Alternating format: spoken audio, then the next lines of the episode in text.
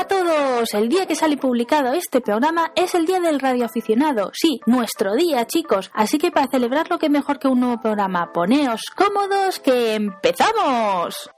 Pero antes de entrar en materia, quiero comentaros un par de cositas. La primera noticia ya la dimos en la zona Marvel, pero si no escucháis ese apartado del programa, deciros de que si os es más cómodo escucharos en Telegram, ahora ya estamos ahí. Podéis encontrarlo como canal, concretamente podéis buscarlo como arroba tecno. En él se suben los audios al mismo tiempo que en iVoox, así que lo podéis disfrutar en cualquiera de los dos espacios al mismo tiempo y sin ningún atraso. Y lo segundo que quería hacer era agradeceros la implicación que tenéis con el podcast de Mabeliana Tecnóloga. Tanto ideas como por ejemplo la de Telegram vino por novatilla, la sección del blog del mes tiene una vida brutal y la verdad que estoy súper contenta de las colaboraciones y los audios que me estáis presentando. Este mes también vamos a tener uno al final de todo, así que no os vayáis cuando hagamos el tema principal, porque lo merece muchísimo la pena, os lo aseguro. Y en el grosso del programa, o lo que a mí me gusta decir como tema principal, también habéis sido una pieza fundamental. Reconozco de que muchas ideas no se me hubieran ocurrido a mí, así que gracias, os lo voy a reconocer a cada uno a medida, pero primero hay que decir de qué vamos a hablar esta semana, ¿no?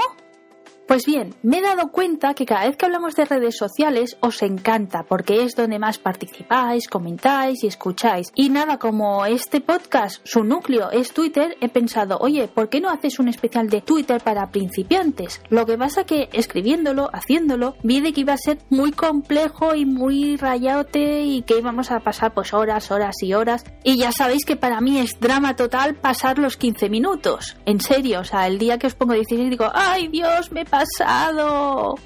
Pero por suerte en esta vida todo tiene solución y ha sido pues irlo fragmentando en pequeños programas y tratando diferentes temáticas. Hoy empezaremos con lo más básico, términos que cuando empezáis que mucha gente utiliza y que claro, empiezas y dices, pero yo es que esto no lo sé. Pues hoy lo vamos a marcar y también vamos a hacer una pequeña cosa de qué hay que hacer, nada más aterrizar en Twitter, qué hay que tocar y qué hay que configurar bien. Todo lo que vais a escuchar ha sido propuesto por Zorzamort, Oferta Click, Chicas del Globo y Mimi. A los cuatro, muchísimas gracias. Y también quiero dar gracias a Brian, a Bémez, Novatilla y la pregunta que me ha hecho mi fan number one, Virginia Salens. Vosotros también habéis sido muy agudos, pero es que considero de que son términos para un nivel intermedio o incluso superior. De ahí que me los he apuntado, los he guardado y os informo a todos que el mes que viene serán rescatados y serán nuestro tema principal.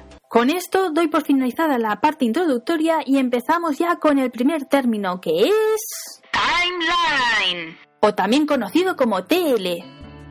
Este término engloba dos cuestiones.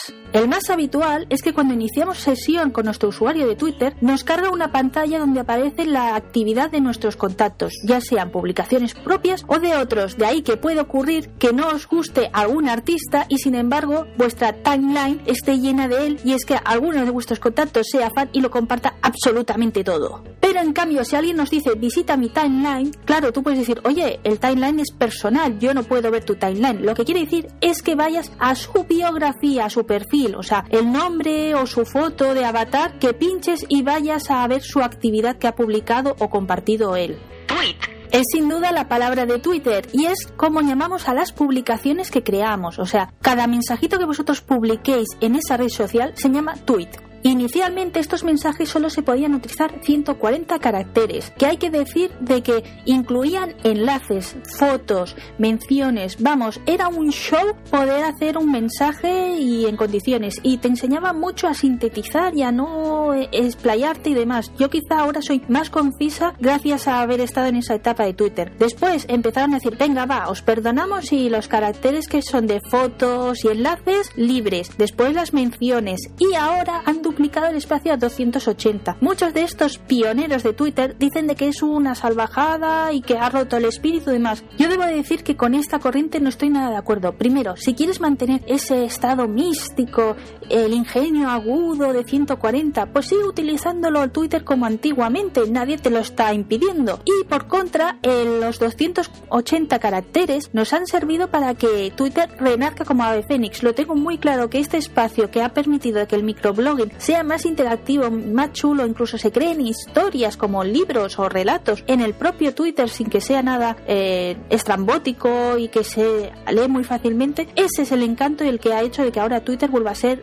sino la primera, el top 5 de redes sociales más utilizadas. Retweet. Esta palabra la podemos ver abreviada como RT y hace referencia al icono que podemos encontrar en cualquier tweet de dos flechas en círculo. ¿Para qué sirve? Es muy fácil, para compartir. Si estáis en Facebook, cuando compartís una publicación en vuestro muro, pues es lo mismo pero en Twitter. Con el paso del tiempo han ido apareciendo nuevas opciones como podría ser el retweet con comentario. Es muy extenso de explicar, si os interesa por favor decirlo y lo trataremos y me lo estudiaré en otro podcast, aunque en el blog hay una entrada dedicada a esta cuestión. Concretamente era sobre qué diferencias había entre publicar un retweet, un retweet con comentario que también se les conoce como citado o un tweet propio. Me gusta. Término que los tuiteros abrevian como MG o mucho mejor utilizando el símbolo que lo representa que es un corazón. Esta opción está justo al lado del retweet y sirve para decir, vale, me ha gustado esta publicación, pero no lo suficiente para compartirla en mi biografía o en mi timeline propia, cosa que con el retweet sí que sucede. Con esto, si queréis destacarlo, compartirlo y hacerlo más visible, sería un retweet. Si simplemente queréis decir, oye, fulanito, me ha encantado tu publicación, pues le daríais al corazoncito. Y no me quiero dejar de explicar de esta opción de que antiguamente se llamaba favorito, era FAP y era una estrellita el icono. Os lo digo porque a lo mejor las viejas glorias aún le seguís viendo diciendo, dame FAP. Simplemente quiere decir de que le des al corazón y que no ha cambiado la jerga a la actual. DM. O para la comunidad hispanohablante, MD, que significa mensaje directo, es el iconito que podemos encontrar con un sobre y son conversaciones pues algo más privadas, se pueden hacer grupos y no hay limitación de caracteres. Antiguamente sí, los 140 se incluía ahí, así que era un show total y bueno, pues era independiente y era un estoy hablando con fulanito, menganito, o sea, era más complicado y la verdad que esa opción con el paso del tiempo también ha mejorado. Hashtag. El rey de Twitter y el que ha revolucionado absolutamente la comunicación de toda la humanidad no podía faltar. Gráficamente le representa la almohadilla y la traducción a pelo sería etiqueta. A nivel de funcionamiento es muy fácil. Es la almohadilla junto a otros caracteres que no sean especiales, o sea, solo letras y números, podemos crear una palabra, por ejemplo, hashtag Marbeliana Tecno, que es el que utilizo yo, y entonces todos los tweets que están se engloban en un enlace propio y Twitter los engloba y entonces pues es más fácil de manejarlo, gestionarlo y de ahí de que en todos los programas pues pongan etiquetas ya sea para episodios o para todo el programa en sí. Trending Topic. Abreviado como TT y conocido más en el lenguaje hispanohablante como tendencias. Esta categoría está muy relacionada con los hashtags, porque aunque ahora empieza a aceptar palabras sueltas, sí que es verdad que normalmente se posicionan hashtags. ¿Y qué es esto? Pues es un ranking de lo que se está hablando en ese momento en Twitter, qué se está cociendo, qué es lo que a la gente le interesa y más está hablando. Estos rankings hay diferentes opciones para poderlo hacer, ya sea, por ejemplo, que queramos saber lo que localmente están hablando, por ejemplo, en mi caso, pues sería mi ciudad Barcelona, lo que nacionalmente se está hablando, España, o lo que mundialmente está haciendo revuelo o incluso actualmente también puedes hacer filtros y decir, oye, estas temáticas es lo que yo quiero saber que es tendencia en ese momento. Si buscáis por San Google veréis muchas opciones para este término y es que en programación se usa mucho, desde para hablar de un programador, de un analista, incluso los programas que sirven para eh, preparar, programar tweets o publicaciones para blogs y demás, también se les puede conocer como handlers, pero en Twitter tiene otra opción que es el usuario, ese arroba fulanito, en mi caso por ejemplo es arroba ese sería mi handler. Entonces si alguien nos dice cuál es vuestro handler, o simplemente os está diciendo qué usuario tenéis en Twitter para buscaros y seguiros. Acabo de empezar en Twitter.